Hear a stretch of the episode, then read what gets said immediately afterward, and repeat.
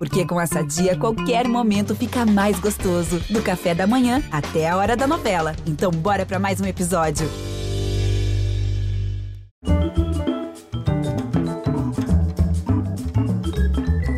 Boa noite, todo mundo já se declarou para ele, agora chegou a minha vez. E eu digo, me bastaria três palavras para apresentar meu amigo convidado de hoje. Um homem bom. Poderia acrescentar mais uma. Um raro homem bom. Para se ter a ideia, que ele é craque com caneta e microfone na mão, geral sabe. Mas vou te contar, com os pés jogava muita bola, artilheiro. Só tinha um problema, ficava com vergonha de comemorar o gol, magoar o adversário. Pode! É isso ele leitor voraz que fala muitas línguas, mas valoriza mesmo a fluência no idioma da boa vontade. Antes de careca famoso, foi anônimo cabeludo. Começou trabalhando no serviço de quarto de hotel cinco estrelas, depois crescia nos quadros da Air France até atender ao chamado para embarcar no jornalismo, Mal subiu no avião, já estava na janelinha. Repórter de primeira classe, presente em dez Olimpíadas, oito Copas e oito guerras. Registrou o ideal da integração e a real destruição dos povos, sempre com rigor, sensibilidade e naturalidade. Desde a infância correu o mundo para seguir o pai, cientista social exilado pela ditadura. Com a mãe, psicanalista, aprendeu a ouvir, rebater, acolher o indivíduo. Afortunado pela inteligência e temperamento, doou a todos nós 34 anos de brilhantismo na tela da Globo. Agora começa tudo de novo, diferente, na mesma missão de unir a gente, mas por outros meios, novos caminhos que a gente vai conhecer agora. Bem-vindo, meu amigo Marcos Uchoa. Poxa, obrigado, Bial. Que palavras lindas, né? A gente que se conhece há tanto tempo, né? E a gente que se ajudou e se inspirou um no outro, né? E fizemos tanta coisa juntas gostosas, me lembro tanto do prazer de estar em é. Olimpíadas com você, em Copas com você, enfim, redação. Era sempre. E essa profissão da gente, é. né? A gente, engraçado, a gente se identificava muito um com o outro como repórter, só tinha esses eventos para conviver. Aí no dia que você foi morar em Londres, que eu morava lá, falei, agora a gente vai conviver. Aí me chamaram de volta para o Brasil para apresentar o Fantástico. É, de certa maneira dei a sorte, né? Você passou o bastão, né? A gente perdeu a convivência, mas de certa maneira a gente seguiu um pouquinho a história do outro, né? É, e continuamos. Tá estranhando acordar todo dia sem pauta, sem deadline? Ainda tô, ainda tô estranhando e ainda tô vivendo uma espécie de uma epopeia de despedidas, né? De almoços e de jantares e de, de comemorações é, mais ou menos chorosas, mais ou menos alegres, mas assim, é como se o mundo estivesse me abraçando. Isso é uma coisa que muitas vezes, né, minha mulher, a Tereza, ela fala, né, parece que você morreu porque as pessoas você recebe esses elogios depois, né? Quando você não, você não sabe, né? Que as pessoas gostavam de você. Mas como eu saí da Globo ainda vivo, ainda bem, é, eu tô recebendo esse carinho. Esse é o ideal sonhado por tantos, ter um velório em vida, né? Uma coisa sensacional.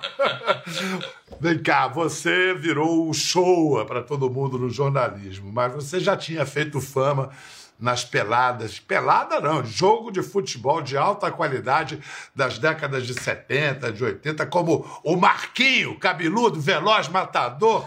Mas você também teve formação de samba, tipo escola superior, só bamba.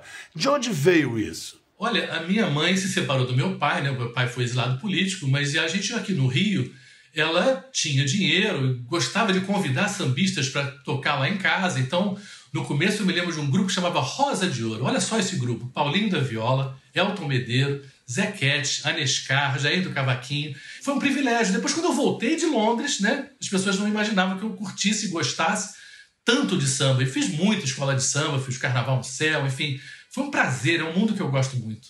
Engraçado vendo a sua formação, né? Um cara que viveu sempre a vida todos os prazeres da vida e ao mesmo tempo sempre foi se preparando, se formando intelectualmente com grande rigor. Você era um falso CDF ou um falso malandro? Eu diria que eu era um falso malandro, porque, na verdade, digamos assim, a minha malandragem, ela existia na escola, existia academicamente, mas eu sempre gostei muito de ler, muito. Então eu lia jornal desde criança é, e lia livros desde criança, muitos. Então, o que eu não tinha de estudo, no sentido mais sério de, de, de estudar para a aula, para a prova, eu não era um bom aluno em termos de notas, mas eu, eu adquiri um outro saber, digamos assim, que os livros passam para gente, né? Os gênios que escreveram ao longo do, da vida e dos séculos, né? A frase do Ziraldo, né? Ler é mais importante que estudar. eu acho que ele tem toda a razão. Porque a gente, a, a gente nunca para de aprender se a gente continuar lendo ao longo da vida, né? Essa condição de ter um pai exilado pela ditadura e uma mãe é, é, psicanalista, intelectual, é, primeiro já te jogou no mundo logo, que você ia passar férias com seus pais. E, e foi aí que você foi desenvolvendo a facilidade que você tem proverbial, incrível para línguas? Foi, foi sim, porque a gente começou, a primeira viagem foi em 67, eu tinha 8 para 9 anos, e foi aquela coisa de conhecer Paris e depois Berlim, o muro de Berlim, atravessar o muro de Berlim, Polônia, lugares em Varsóvia que ainda estavam destruídos pela Segunda Guerra Mundial, campo de concentração que criança não podia visitar, mas o guarda achava que a gente era alemão. Enfim, isso foi despertando em mim um interesse profundo por história e por viajar, inegavelmente pelo fascínio que descobrir esse mundo é, significava. Depois eu comecei a viajar sozinho na Europa com 14 anos. Foi mais as viagens mesmo que fizeram com que eu aprendesse os idiomas. Agora, o que sempre me intrigou é, você com essa sua história, um pai distante, vamos dizer, ausente, uma mãe muito rigorosa, com uma ligação muito intelectual, e você é um cara que permeia afeto em tudo que faz. Foi uma reação a isso? Você virou o cara mais afetuoso e afetivo do mundo? Olha, eu acho que eu, eu acho que eu devo isso a uma terceira pessoa, né? Eu devo isso a Tereza. Tereza é minha mulher. A gente está junto esse ano 40 anos, né? É, ter um casamento tão feliz é uma coisa que é uma construção e é um aprendizado, mas é um esforço e é uma sorte, né? Vamos também, uh, você foi casado várias vezes, você tem uma experiência de casamento diferente da minha, mas você sabe exatamente como é difícil você encaixar com uma pessoa tanto tempo. Eu dei essa sorte. A Teresa, de certa maneira, ela me constrói, porque eu conheci ela com 19 anos, a gente casou com 22 e estamos juntos esse tempo todo. Quer dizer, então é a pessoa mais influente na minha maneira de ser, é a Tereza. Que bem, que bem te fez, que faz e que bem você faz a ela. Eu fico comovido com, com essa história de vocês, é muito bonito.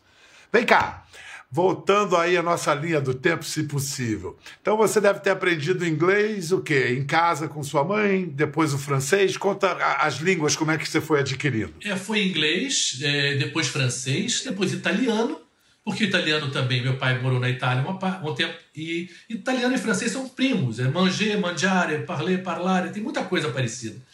E aí depois o espanhol, com a Mafalda do Quino, né? aquela história em quadrinho maravilhosa, né? que era fantástica. E aí já mais velho, eu fui aprender alemão e russo. E também é um pouco a explicação por que, que hoje eu não me sinto à vontade de falar alemão e russo em tra trabalhando, porque as línguas que você aprende adulto, se você não continua a exercitar, e ler, você vai perdendo. É como se o cérebro tivesse um HD limitado em termos de quanto que ele consegue manter de informação. É, vou, vou aqui é, mostrar o, o, samba do Moscovita doido aqui na, na quadra da Mangueira e a língua de Dostoiévski com Marcos Show e uns malucos russos lá. Как думаете, здесь или Рио, Манgueira и samba? Как думаете? Здесь просто замечательно. А, я бы, наверное, бы вместо сегодняшнего вечернего... А você vai ter que traduzir também o show. Это первый раз. Здравствуйте. Танцевать самбо жарко, хорошо. Perguntei se dançar samba era muito difícil ou era fazia isso bem. Ele falou, não, Jarka, muito difícil, o cara falou. Eu não me lembrava desse dia, gente. Spasiba. Spasiba, Zavició. É. Vem cá, vamos dar a largada aqui para ver o início da carreira de tantas vitórias na reportagem de Marcos do Show. Acho que foi a primeira grande cobertura com entradas ao vivo, 1987, Goiânia. Para assistir os cobras do motociclismo, tem gente que vai ficar hospedada até no Jardim Zoológico. É verdade, o Jardim Zoológico da cidade de Goiânia, diante da escassez de quartos, abriu uma área de camping para quem quiser ficar hospedado aqui.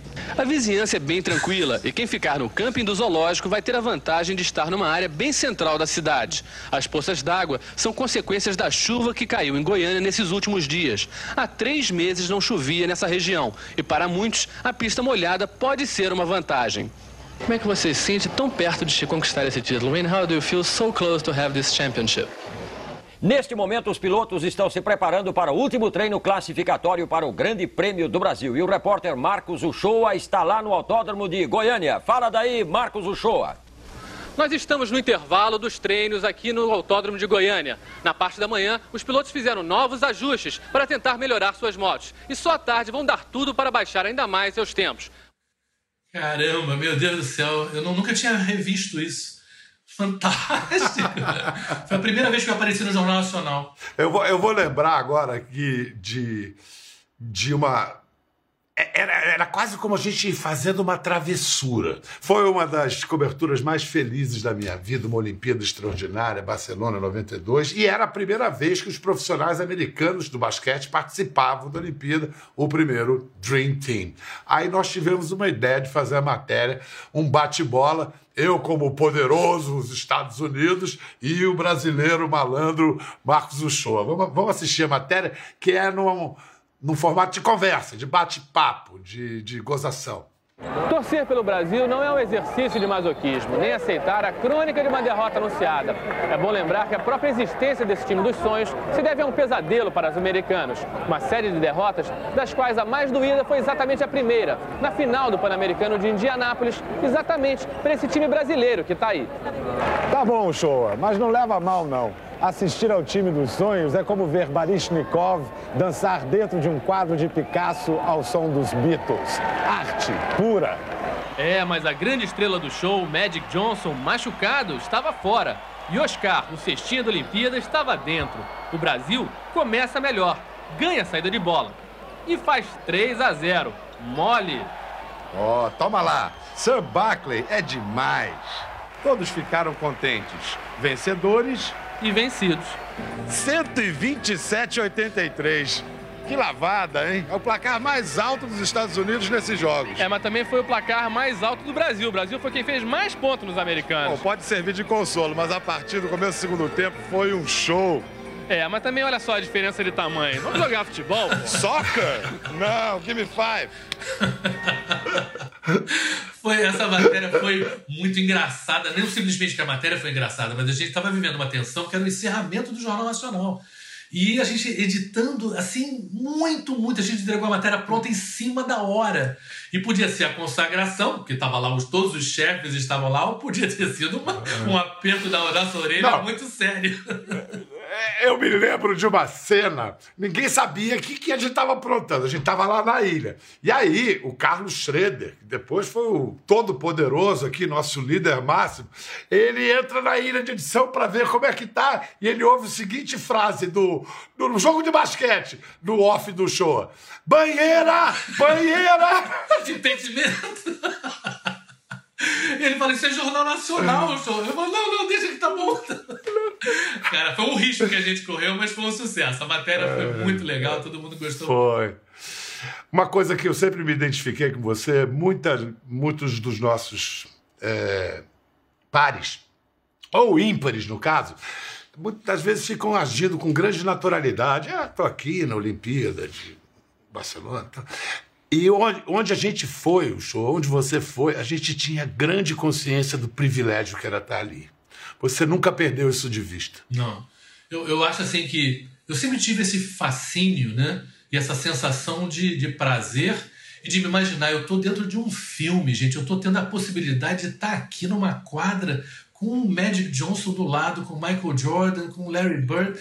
Sabe, olha só que coisa incrível. Eu estou no Afeganistão, no meio de. Meu Deus do céu, eu estou num lugar que eu jamais imaginaria poder estar. Isso não faria parte da minha vida naturalmente. Isso foi o jornalismo que me propiciou. Tem algum traço em comum que você identifica nesses grandes que você conheceu, tipo Pelé, Michael Jordan, Mike Tyson, Ayrton Senna?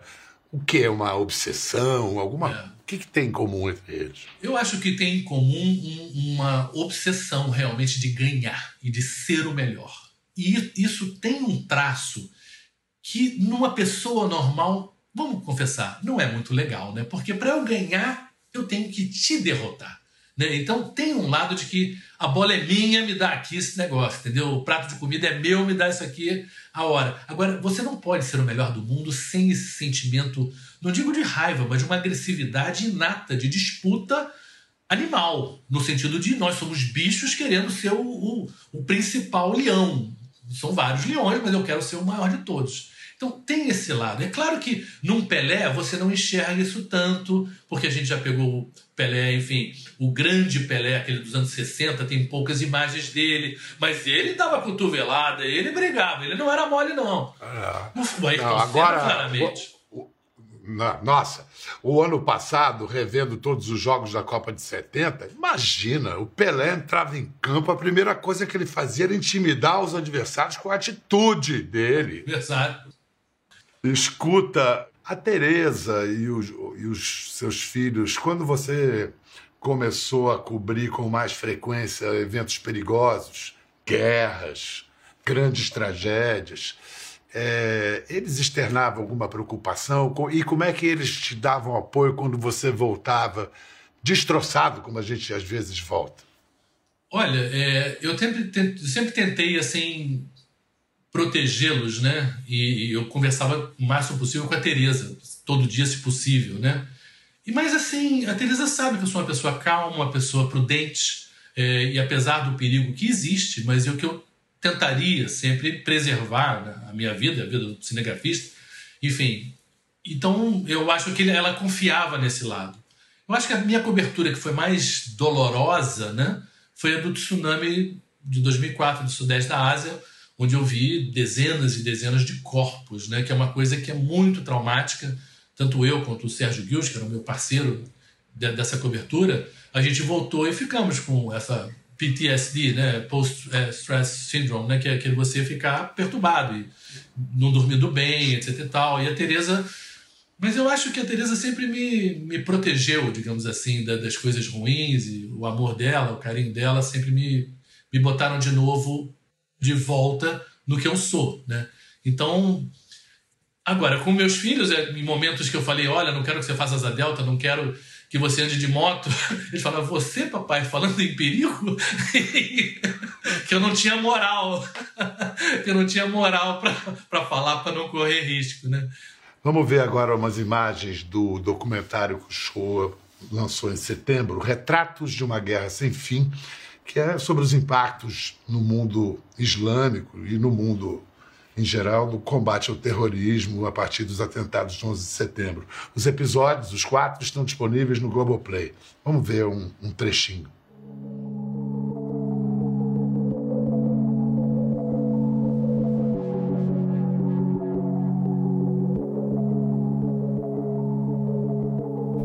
Quando se vê de perto a destruição de uma cidade inteira é que a gente aprende de verdade o significado de verbos como pulverizar,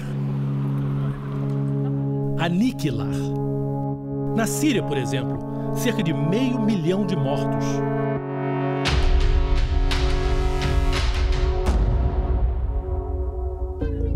Treze milhões de refugiados e deslocados internos, mais da metade da população. Gente que fugiu de suas casas Olhando assim, que casas? É possível voltar? Fazer uma obra? Dar um jeitinho? Nisso?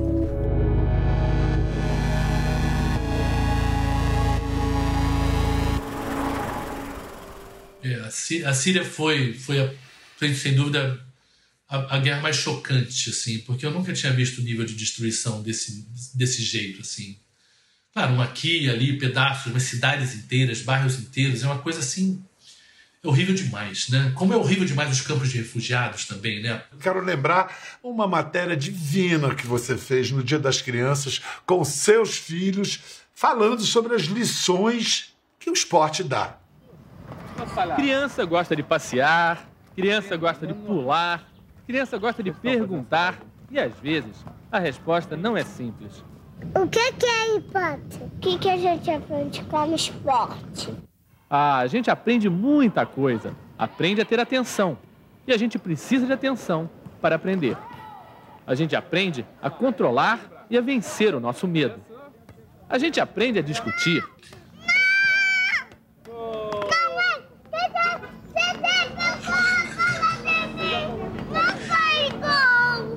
A gente aprende o que é tristeza.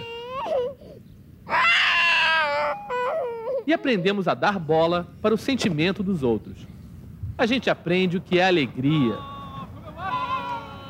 Mas principalmente, a gente aprende que só se esforçando, treinando, tentando, a gente consegue alguma coisa. A vitória vem de muitas maneiras. Para que serve o esporte? Esporte é como arte, só serve para fazer as pessoas felizes. É um brinquedo para a vida toda. Quando você for velhinho, para quando você for pai. Através do esporte, você vai sempre poder voltar a ser criança. Quero que chamar a atenção para os espectadores interessados em texto para televisão, tem a imagem de um menino chorando na grama, tá? Você está vendo? Depois uma bola chega e esse menino pega a bola e para de chorar. No esporte, você aprende o que é tristeza e aprende a dar bola para o sentimento dos outros. Isso é Marcos Show, isso é escrever para televisão. E esse é seu filho Gustavo, que tem que idade hoje? Ah, tem 30 anos. 30. Ele, esse jogava bola bem demais. Esse podia ter sido jogador profissional. Marcos, que delícia falar contigo. Boa sorte nessa nova empreitada e te cuida. Beijo na Tereza, beijo nas crianças que não são mais crianças. Valeu, Bial. Foi um prazer. E tomara, é uma aventura esse futuro aí. Vamos ver como é que ele vai ser. Cumpra sua missão. E você também, em casa. Abraço, valeu. Quer ver as fotos e vídeos que comentamos aqui? Entre no Globoplay, busque a página do Conversa e assista o programa na íntegra. Até a próxima.